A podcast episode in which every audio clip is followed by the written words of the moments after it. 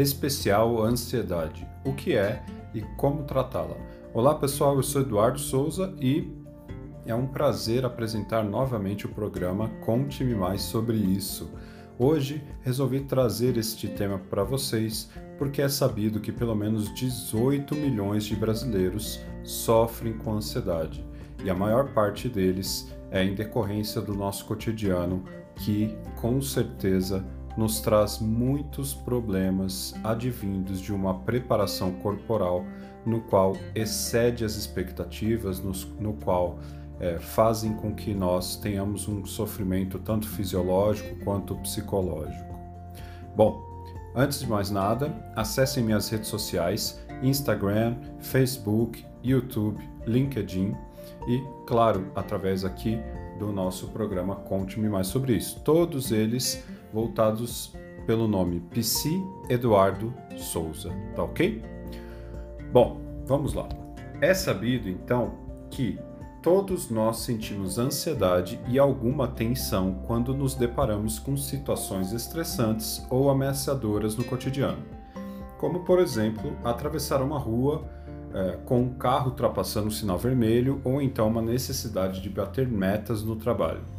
A ansiedade, nesse sentido, são reações normais que desenvolvemos frente a uma situação estressora. Então, não é possível eliminar a ansiedade, pois ela se faz necessária dentro de um aparato humano de movimento, de equilíbrio, de atividade. Podemos entendê-la e muitas vezes controlá-la. Eles refletem uma indagação quando não há perigo real para enfrentar ou fugir. E quando há um excesso de ansiedade, ela aparece como uma inadequação daquele momento. Os sintomas, por vezes, são vistos como acontecer de uma hora para outra. Agora mesmo que eles apareçam quando se percebe alguma ameaça real, eles podem ser desproporcionais ou continuar depois que a situação aconteceu. Então, nós podemos entender que a reação da ansiedade é ainda por um perigo que não aconteceu. Ele está voltado ao que nós imaginamos muitas vezes. Imagine que pessoas que apresentam um quadro de ansiedade percebem um mundo altamente ameaçador e outras pessoas interpretam as situações como favoráveis. Isso dificulta a convivência e até mesmo sua interação social. Diferente do que se imagina, a ansiedade tem várias classificações e sintomas, e para cada diagnóstico existe um tratamento específico. É importante destacar os quatro sintomas gerais da ansiedade para desmistificar qualquer interpretação que se tenha sobre a ansiedade e ajudar você, ouvinte, no decorrer do nosso podcast. Primeiro sintoma: sintomas do corpo uma reação natural do corpo frente ao perigo. Ele se prepara para enfrentar a situação perigosa ou então se esquivar para pensar em qual solução se dará ao problema. O corpo muda em questão de minutos, os músculos enrijecem, as pupilas diminuem e a circulação sanguínea acelera, entre inúmeras outras mudanças corporais imediatas.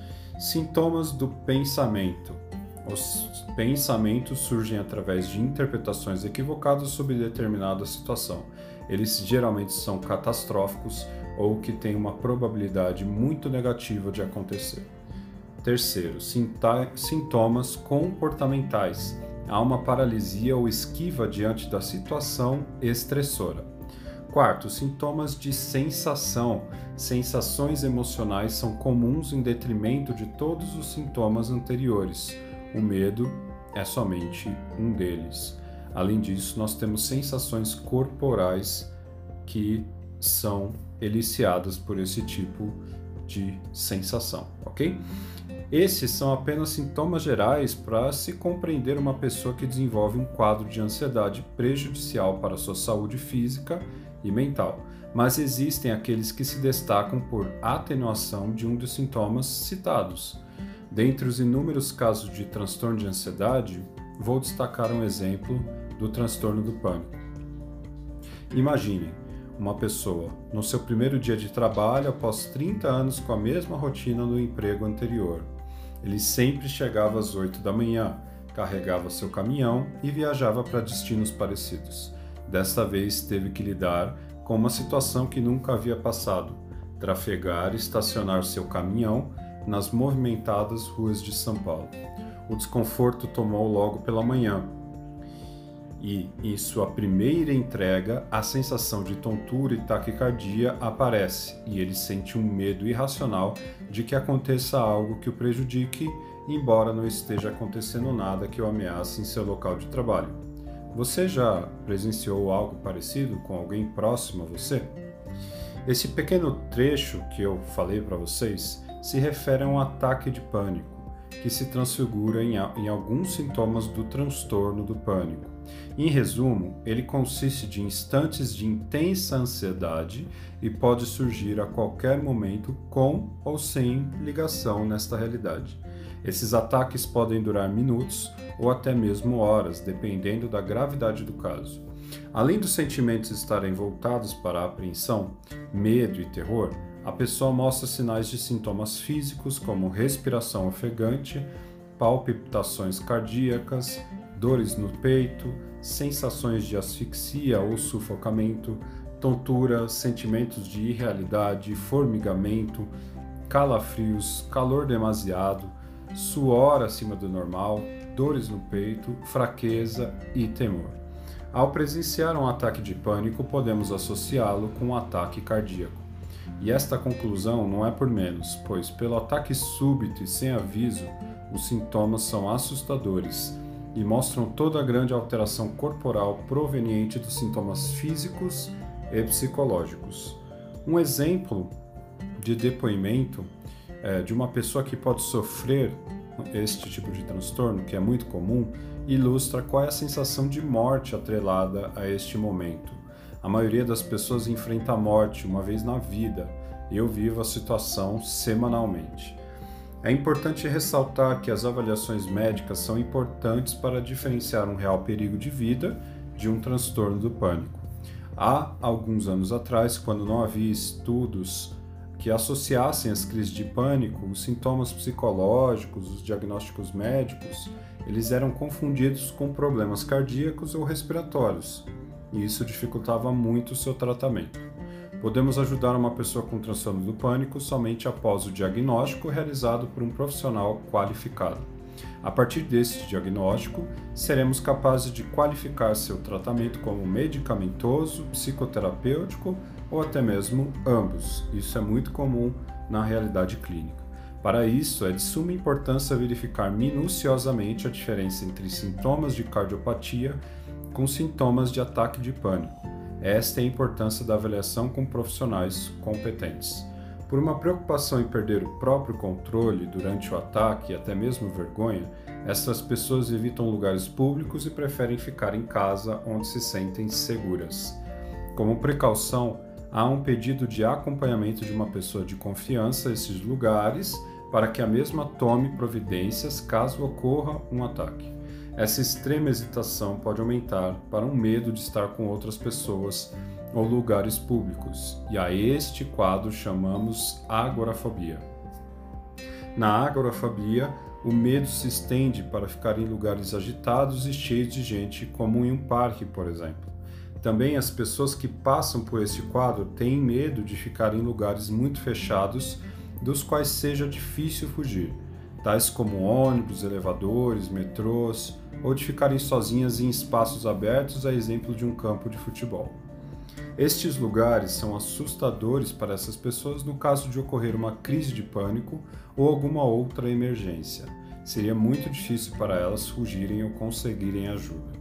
Estas reações podem ser explicadas com a premissa de que essas pessoas se recordam vividamente dos lugares que sofreram ataque de pânico elas temem intensamente esses lugares e mostram uma evasiva por generalização de lugares semelhantes. Por diminuir a ansiedade, elas podem constatar erroneamente que estão com problemas resolvidos, porém apenas se esquivam das situações que lhe dão os ataques, fazendo com que tenham uma falsa sensação de segurança. É preciso estar atento a esses comportamentos e iniciar um tratamento para lidar com o problema. sendo que a eficácia pode ser estabelecida com uma intervenção precoce. Bom, temos mais um quadro fictício que aponta realidades daqueles que sofrem com transtorno do pânico e sinais de agorafobia. Ela continuou com as crises de pânico com frequência, às vezes na mesma rua em que teve a primeira, mas cada vez mais em lugares em que nunca tinha tido uma crise antes. Ela parecia especialmente propensa a ter uma crise quando havia muitas pessoas ao seu redor e não sabia o que iria fazer para sair da multidão caso entrasse em pânico. O único lugar em que nunca teve essas crises foi em seu apartamento e por isso começou a ficar cada vez mais tempo em casa, recusando-se a ir a qualquer lugar onde já estivesse tido uma crise de pânico. Nos meses que se seguiram, ela se ausentou, desculpem, tantas vezes do trabalho que acabou sendo demitida. Mesmo assim, não conseguia sair do apartamento. Pedia que mantimentos lhe fossem entregues em casa para não ter que sair para comprar. Só via os amigos quando eles a visitavam, mas suas economias começaram a se esgotar, já que tinha perdido o emprego, e então começou a procurar um que pudesse ficar em casa. Então, claramente, esses sintomas podem alterar significativamente o convívio social da pessoa em questão de sua rotina, que fica totalmente prejudicada. E para aqueles que não têm o diagnóstico devidamente esclarecido ou conhecimento sobre o seu transtorno, optam por soluções que podem ser prejudiciais a elas, como o uso de álcool e outras drogas, por exemplo. Por conta de tudo que foi descrito, as pessoas que estão sofrendo desse transtorno têm o receio de ficarem constrangidas quando os outros virem que elas estão com uma crise, ainda que geralmente os outros não consigam perceber quando há esse episódio de fato.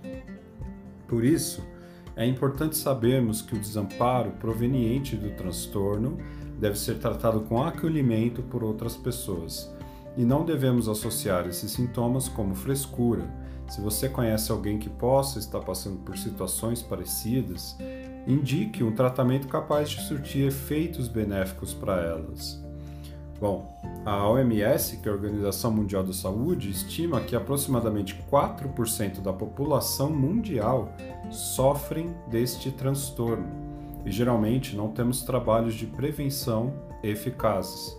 Porém, existem estudos em nível global tentando verificar as incidências desse tipo de transtorno e propostas de tratamento para tal.